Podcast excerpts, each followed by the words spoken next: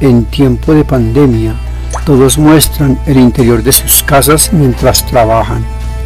Yo, mediante estos podcasts, abro las puertas de mi corazón para descubrir ante ustedes mi interior, mi concepto del mundo y todo lo que me rodea que despierta mi interés.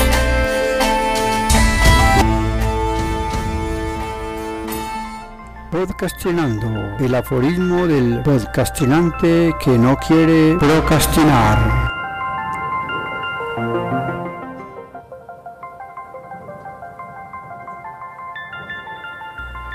Si diezmo, entonces me diezmo.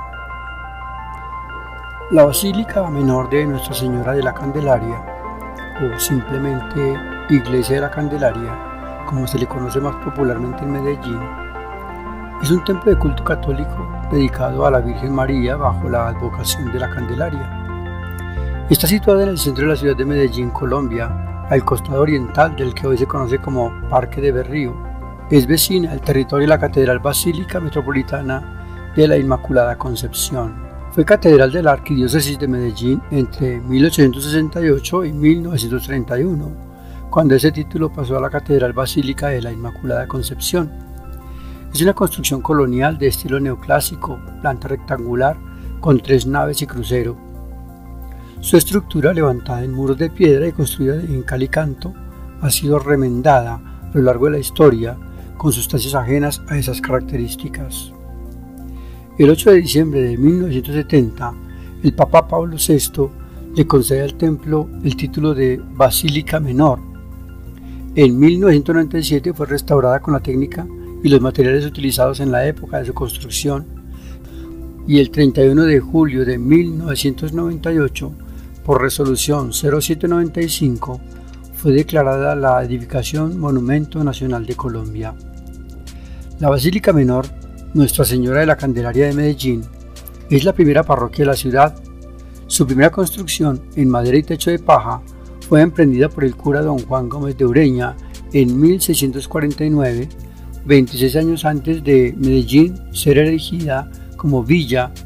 Esta construcción inicial fue muy pobre y en solidez. Se dedicó a Nuestra Señora la Candelaria, advocación de especial devoción para los españoles y particularmente para los marinos que cruzaron el Atlántico para llegar al Nuevo Mundo. Las primeras imágenes de la presentación del Niño Dios en el templo y la purificación de su Santísima Madre fueron donadas por don Ramón Álvarez.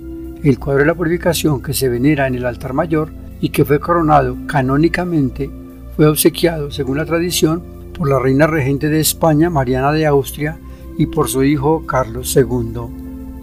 En 1712 fue reedificada en Tapia por el tercer párroco don Carlos de Molina y Toledo. En 1766 el cabildo constató que el templo amenazaba ruina y acordó tumbarlo para levantar uno nuevo. El párroco de ese entonces, padre Juan Salvador de Villa y Castañeda, puso manos a la obra con planos del gobernador de la provincia, que no era arquitecto, José Barón de Chávez. El 12 de marzo de 1768 comenzó la construcción del actual edificio. La inauguración se efectuó el 2 de febrero de 1776 y el costo fue de 20.000 castellanos de oro. Y aquí el aforismo número 3. Si diezmo, entonces me diezmo. Si la Iglesia tuviera la potestad de la Edad Media, la hecatombe sería superada por los muertos que lleva el COVID-19 a nivel mundial. Es una afrenta al clero que le hacen los piratas a la religión, como si dijeran, me importa aún su mural de edificante e iconoclasta. El pasaje de la Candelaria es un mercado persa en el que se ofrecen toda clase de productos, incluida la pornografía en formato de reproductores de CD y DVD. Y es que el negocio informal se ha vuelto un recurso vital para todos los que no encuentran el apoyo económico para el sustento de los suyos.